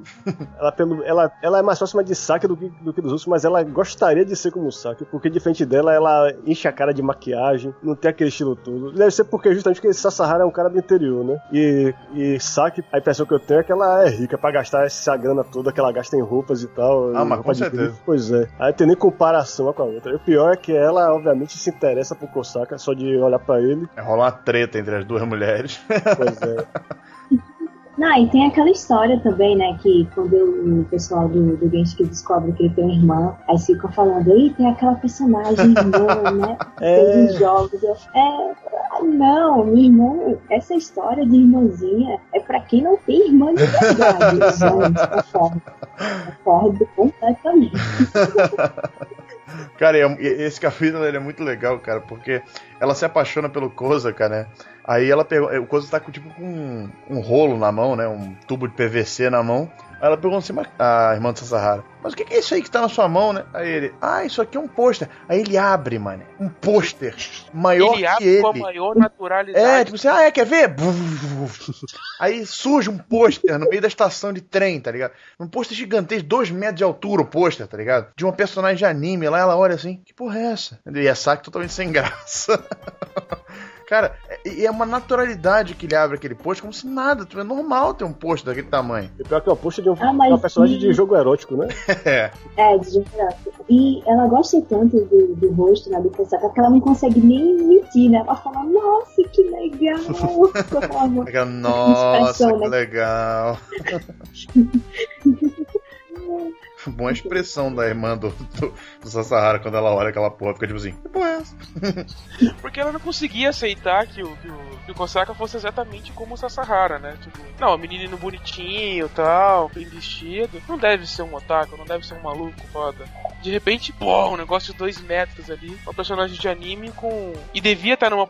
E devia ser uma imagem bem, bem sugestiva, né? Não, não, naquele caso era só uma personagem só mesmo. Ela tava de kimono, assim, era uma elfa Ela tava. É uma pose tava É, sexy, mas Exato, era um né? negócio. É, era uma pose meio sensual, assim, né? Mas não tem nudez. Não tem nudez, mas era uma pose era bem uma pose sensual. sensual, tipo, É, negócio que você olha assim e fala, pô, peraí. Pois é, e o que fecha o volume é o capítulo que o pessoal do Genshiken recebe dos recrutas novos que infelizmente acabam não durando inicialmente. Os caras não causam impressão legal. Um deles é o Kutiki, é o nome que vocês têm que guardar, porque ele é o cara que tipo reúne tudo que é mais repulsivo no otaku. ele é extremamente extrovertido e hiperativo, só que ele é muito, muito otaku mesmo. Ele é o cara que ah, não pensa antes de falar, ele diz tudo na lata, ele grita e ele faz piadinha sem graça, achando que o, de propósito, achando que o pessoal vai gostar.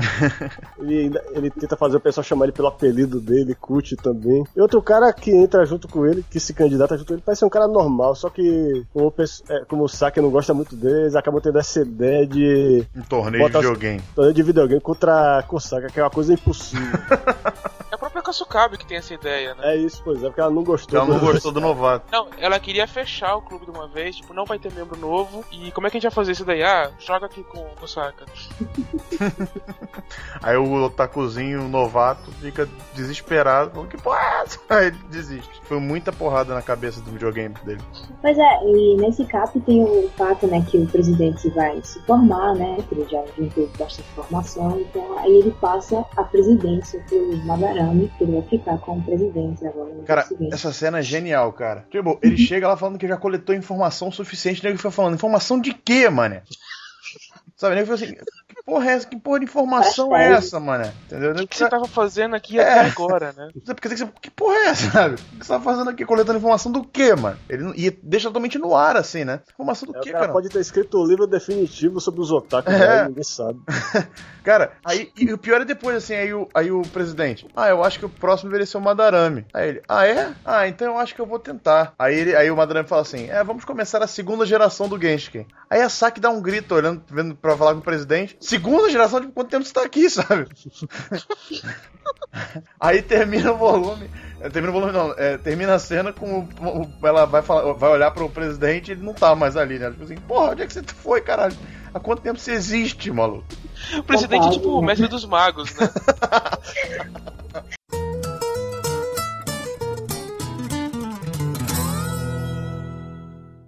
volume 3 de Genshin começa com uma cena sem grandes firulas. Tá todo mundo reunido na sala do, do clube pra ah, montar bonequinhos e pintar, né? Fazer garage kits, aqueles bonequinhos que a gente falou no começo, que eles vêm em peças, tem que ir montando, né? E pintando e tal. Por que eles escolhem aquela época? Porque tá meio que na primavera, né? E é de acordo com o, o Tanaka, O Tanaka. que é o especialista nesse negócio, é a melhor época pra se pintar porque tem menos vento, menos poeira no ar, várias frescuras, né, de, de otaku. E, e nesse capítulo, o que eu pessoalmente gosto nesse capítulo é que a, a Saki ela começa a ver que aquilo ali é realmente tudo, tudo que acontece naquele universo é realmente importante pra aqueles caras, né?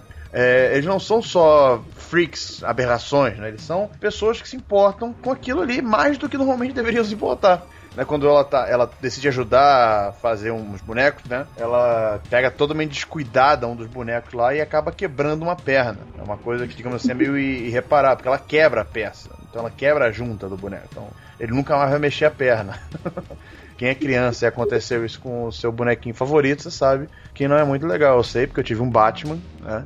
Eu tive um Batman que ele era muito legal, era grande assim, maior que eu na época, brincadeira.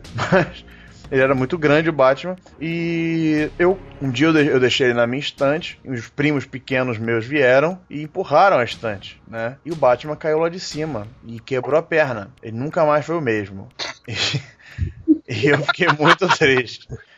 É, eu também já passei muito por isso, mas a grande diferença é que quando a gente quebra um boneco desse, a gente pode comprar outro, se possível. Agora, o caso de um plano como esse, que uma pessoa dedica horas e horas montando, pintando, que você realmente investe uma parte de si mesmo no, no boneco, realmente é uma perda enorme você quebrar É uma como se uma parte é- sua tivesse indo embora. Sim, mas é justamente nesse ponto e essa explicação que faz a Kasukabe começar a entender o, Uhum. o mundo otaku, né? Porque até então ela não entendia, tipo, qual que é a importância desses bonecos? Por que, que vocês dão tanta importância? Por que, que eu não posso brincar com eles, mexer com eles e tal?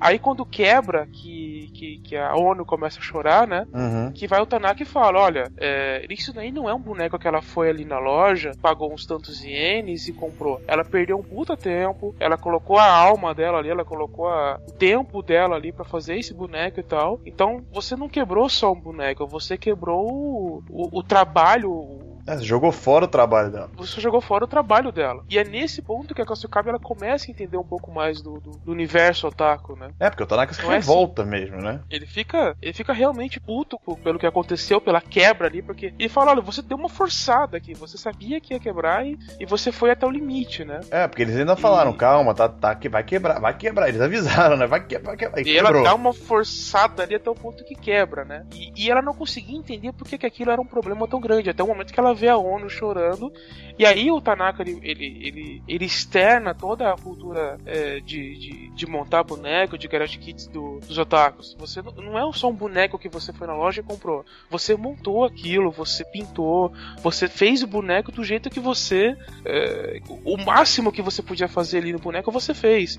Então ele tem uma. Você tem uma, uma, uma relação com ele, por assim dizer. Né? Uhum. Pois é. E por causa desse grande estrago emocional que Saki fez em Uno ela acaba usando isso para chantagear ela a fazer um cosplay. Só que não dá certo. Só que não dá certo, ainda não. Tanto que, né, o preço que ela gastou pra comprar o, o, o, o boneco foi só 800 ienes, né? né? Bem baratinho, cara, aproximadamente 14 reais. Aí ela fala, tão barato, não vou fazer cosplay por causa disso. Não vale, não vale o preço preço. Mas é, tem duas coisas que eu acho muito legal nesse capítulo, que é aquilo que eu falei no começo, né? É, eles não. Genshin não é um mangá didático. Então eles não perdem nenhum tempo explicando o que é fazer, montar o boneco, o que é a cultura do Garage Kit, o que é, é o trabalho que se tem. Em nenhum momento eles partem do princípio de que a pessoa que tá lendo, ela já sabe de tudo isso. Isso é uma coisa muito interessante, porque você raramente vê é, esse tipo de de, de, de, de, de, entendimento quando você vê uma, uma história envolvendo otaku Realmente para a história, fica um puta tempo ali explicando toda a cultura do, do, do assunto, aí volta. E isso não acontece com Genshin. É, né? exatamente. Você, se você não sabe o que quer, você tem que buscar, amigo. Te vira. Eu tô partindo do princípio de que você tá lendo isso aqui porque você é um otaku e você deveria saber isso aqui. Eu não vou ficar explicando para você o que é um Garage Kit, como você compra, quanto custa, quais são as séries. Te vira. Você já devia estar sabendo isso aqui. E, e falar em um comentário sobre isso, eu lembro quando eu vi o anime pela primeira vez, né, pelo fansub, cara, era um absurdo aquilo, porque qualquer citação, por exemplo, falar Garage Kit, aparecia uma nota enorme na tela sobre o que, que era um Garage Kit. Eu falei, caralho, eu não quero saber. Se eu não sei, eu que sou um idiota. Mas essa, mas essa citação era dos fansubers, né? Não era, era dos fansubers, não era oficial. Então. Né? As fansubers então. botaram, eles não entenderam a ideia. Entendeu? Porra, eles botaram, cara, e era qualquer coisa, parecia. Uma, eles, porque Genshin tem muita citação a anime, né? É um anime específico, um mangá específico. E no mangá eles não botam nada. Né? Tem citação a, a, vários tipos de mídia, né? Sim, videogame. Então você tem jogos, você tem mas são, são todos nomes uh, alterados. É, por exemplo, KOF é com COF, não KOF, que não é, é King of Fighters, é Champ of Fighters. Slandan que vira Skrandan. É, Panther é. Panther, que é Hunter x Hunter. É, até mesmo Exatamente. o Gundam, que eles chamam de Gangaro, mas nesse capítulo aí, você vê o copyright da Sunrise, que eles realmente tiveram que pedir autorização pra Sunrise pra poder mostrar pelo menos a forma dos bonecos do é. Gundam. Uhum. E, e, e, tem outra sacada também que eu acho muito legal, no final do, do capítulo do mangá, tem aquelas, tem aquelas tirinhas, né, aquelas historinhas uhum. pequenas, e aí o Sasahara fala: olha, é, essa parte que ela quebrou aí na perna, você pode comprar por 20 ienes. Eles mandam aqui, né? O Tanaka vira para ele todo é, ofendido. Isso não faz parte do, do orgulho de fazer. é, porque ele, o Tanaka ele, ele, consertou a peça, né? Ele botou um. Ele perde horas pensando: a gente podia fazer um, pegar uma pequena partezinha de metal. É, fazer um torniquete e tal. É, não sei o que. O cara, olha, você pode comprar o, o sobressalente. Vai bem assim funciona, meu garoto. pra ele, eu acho que deve ser a mesma coisa que você pe pegar as figurinhas que você não tem no álbum e mandar uma carta pra editora por é, dinheiro. Não é legal. Aí depois desse capítulo do plano tem esse capítulo antológico que a gente já comentado, que é Madarame e Saki na mesma sala. Só os dois, rapaz. Perfeito esse é. capítulo. Esse capítulo, é. ele, ele, é simplesmente genial. Ele é genial, ele mostra o conflito entre as duas ideias, totalmente... É, como é que como é que uma drama pensa tão errado a sociedade, sabe? É, é, genial, cara. O que, acontece nesse capítulo? A Cascab tá na sala, parece todo mundo do clube saiu, teve que fazer trabalho e tal. Eu resumindo, só tá a Saki lá no clube, ela tá passando tempo e o Madanami chega, né? Se fosse só essa situação, ia ficaria um silêncio constrangedor e nada ia acontecer, né? Porque o Madanami não consegue falar como pessoa normal e a Saki não tem o menor interesse em falar com o Madarame. Acontece que a Saki ela tava com pelo no nariz saindo para fora, né? E o Madarame ficou incomodado com isso. ele fica meio assim, nervoso. Só que ele não consegue é, encontrar uma maneira de conversar com ela, sabe? A ponto de, é, de começar uma conversa para ele poder falar que ela tá com pelo no nariz. Ele não consegue falar assim, olha só, tem um negócio no seu nariz. Ele não consegue falar isso. Ele não tem.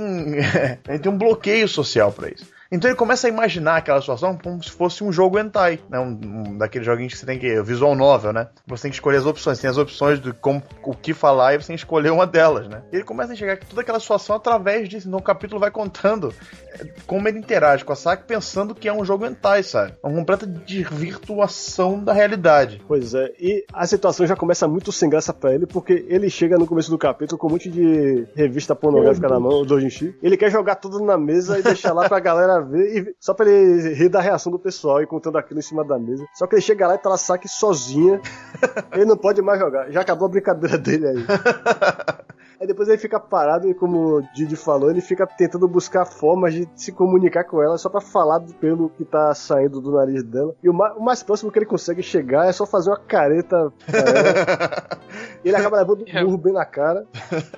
Não, não, é, é, o capítulo inteiro é um estudo sobre o, é, o cara tímido tentando se comunicar, né? Uhum. Porque é, todo o pensamento ali do, do do Madarame, putz, mas como é que eu vou falar isso pra ela? Como é que eu vou fazer isso? Como é que eu vou fazer aquilo, né? É... E no final ele não consegue. Ele, não, ele até consegue pensar no que ele vai falar, mas na hora de falar, a timidez é tanta que não sai, ou sai uma careta, sai uma bobagem qualquer. Então é, o capítulo inteiro é muito. Quem, quem já teve dificuldade de, de, de, falar com uma pessoa por timidez ou por medo, o que quer que seja, na boa, é exatamente igual. Não aparece uma telinha de, de de opções, mas você fica naquela do que game, falar. Né? Mas você fica assim, putz, se eu falar isso, pode ser que ela responda aquilo. se eu falar isso, aí fica aquele silêncio constrangedor e você desesperado. Cara, você tem que falar alguma coisa, mas o que, que eu vou falar que não vai ser estúpido, né? Uhum. Então é, é muito interessante a maneira como foi feito esse capítulo. É o Madarame desesperado o capítulo inteiro, querendo puxar assunto com a com a Kasukabe. Aí por causa da careta ele leva um murro na cara, fica com o nariz sangrando, vai pro banho e não fala em momento algum pra ela qual é o problema. E depois que ele vai lá lavar a cara, ele acaba pensando que é justamente pelo fato de ele conhecer ela que ele não consegue falar. É pior ainda do que, fosse, do que se fosse com uma desconhecida total pra ele. É, porque ele se importa com o que ela pensa, né? Pois é, acho que a partir daí é que a gente começa a ver algum desenvolvimento do sentimento dele por ela. Uhum. O capítulo seguinte é um capítulo relativamente inútil, que é o capítulo da praia que todo mangá tem que ter. É legal para você, obviamente, como a gente falou, desenvolvimento de personagem, mas de, de história não tem muita coisa, né? É basicamente todo mundo resolve pra praia aproveitar as férias de verão. Basicamente é isso. Não tem muito mistério. Eu acho que o que tem de significativo aí é que começa a aproximação de Uno com o Tanaka, né? Eles fazendo o ah, castelinho de areia. Sim, sim.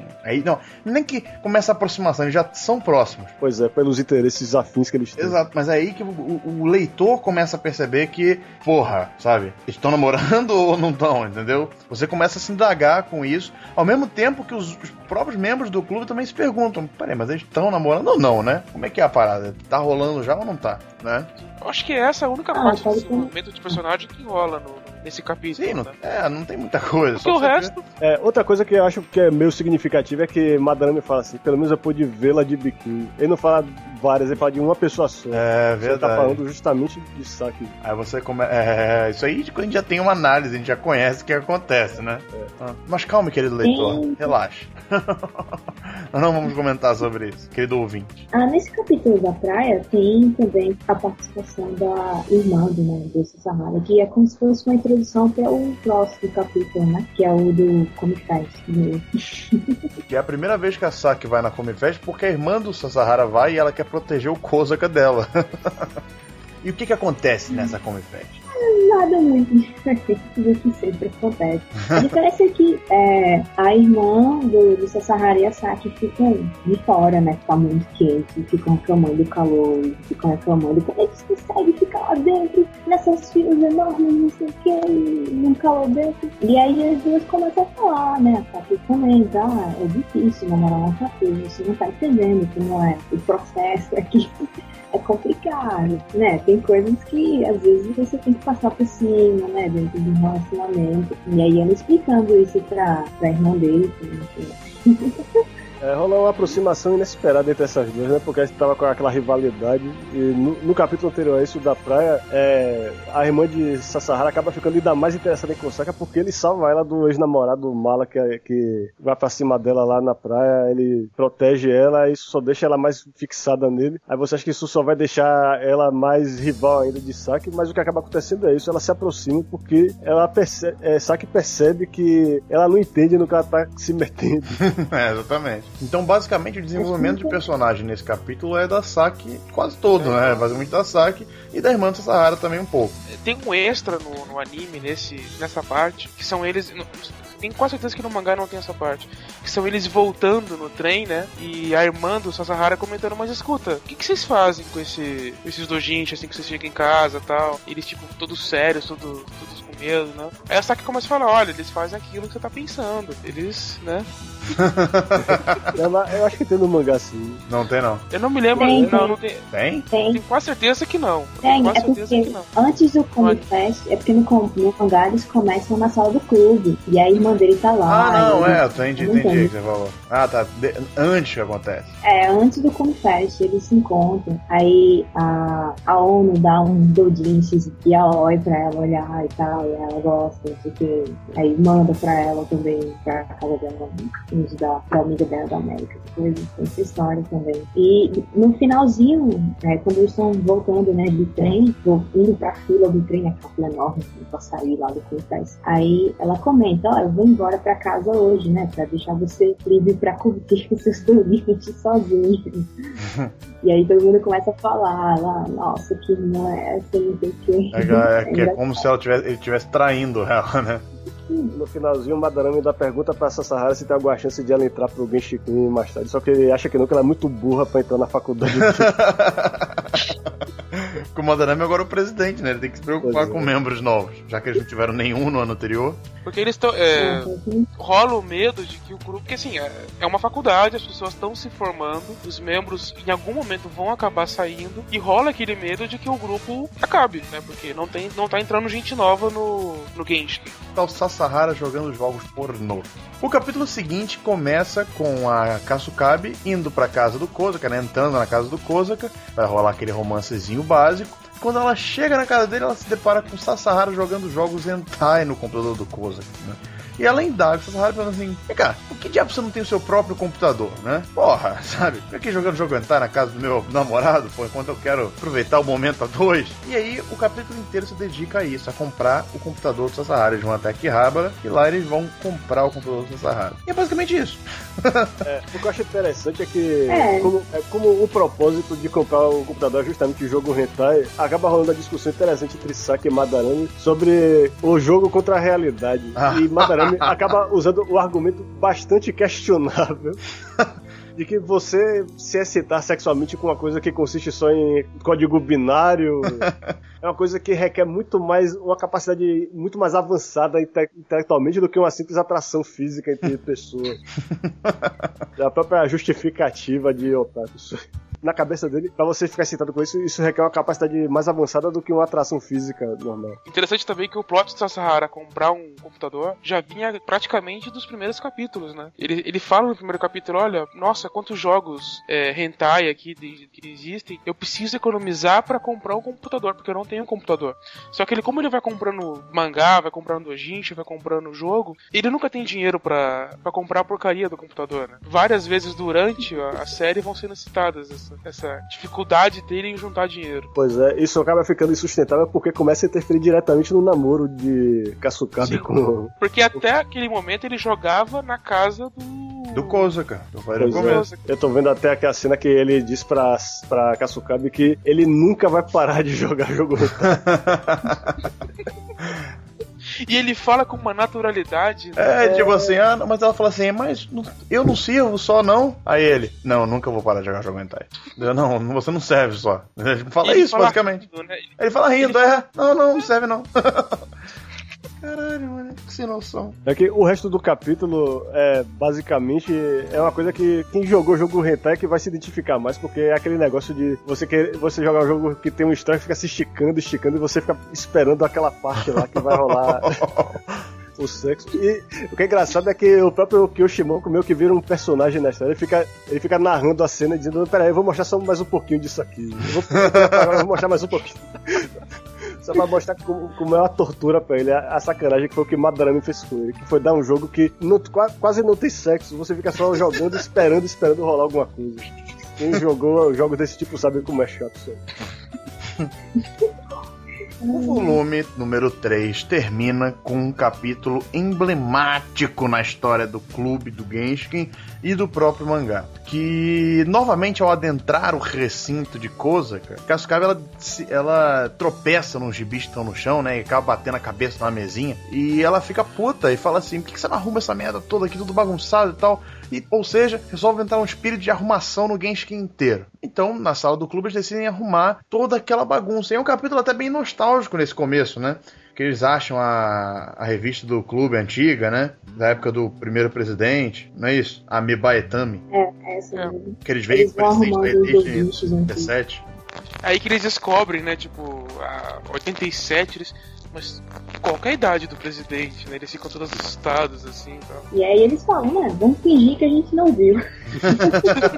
é, fecha a caixa, faz de conta que a gente nunca viu essa data aqui, né? é, nunca mais vamos mencionar isso. Mas então, é um capítulo muito legal, assim, você vê que eles realmente estão gostando de arrumar, fazer um trabalho de arqueologia no clube. Eles acabam botando para fora muita coisa que teoricamente era inútil, né? Só que eles não têm lugar para botar aquilo ali ainda, então eles deixam perto de um, um numa parede lá do lado de fora da. Lixeiro. É, tipo na lixeira, né? Do lado de fora. Uhum. Só que eles não querem jogar fora aquilo ali, né? E aí o que acontece? A, Sai fica pensando, né? Hum, poderia queimar tudo isso aí, eles nunca mais iam ver esse negócio, né? Só que o que acontece? Ela só uhum. imagina isso. Só que o Madarama ele chega no momento e dá um susto nela. E ela e o que faz o cigarro da mão dela cair na, na pilha de, de revista e papel velho. Fogo. O papel velho, o que acontece? Tudo pega fogo tudo pega fogo. Parece um incêndio sinistro na lixeira causado pelo Genshin.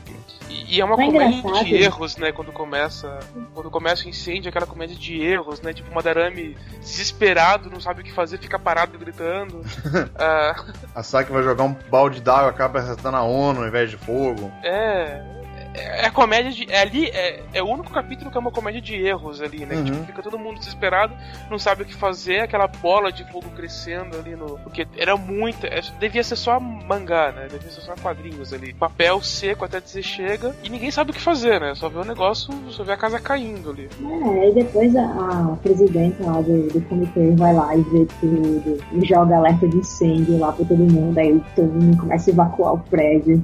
É, resumindo, caos caos foi instalado na faculdade graças ao Genshin. Já não bastava é. todo o ódio que eles tinham do Genshin, ainda me vem com essa. É, a narraçãozinha no final deixa bem claro que as atividades do clube vão ser suspensas por tempo indefinido por causa desse Por causa incêndio. desse incêndio. Porque no finalzinho tem, lembre-se, sempre tomem cuidado com cigarro. Ah.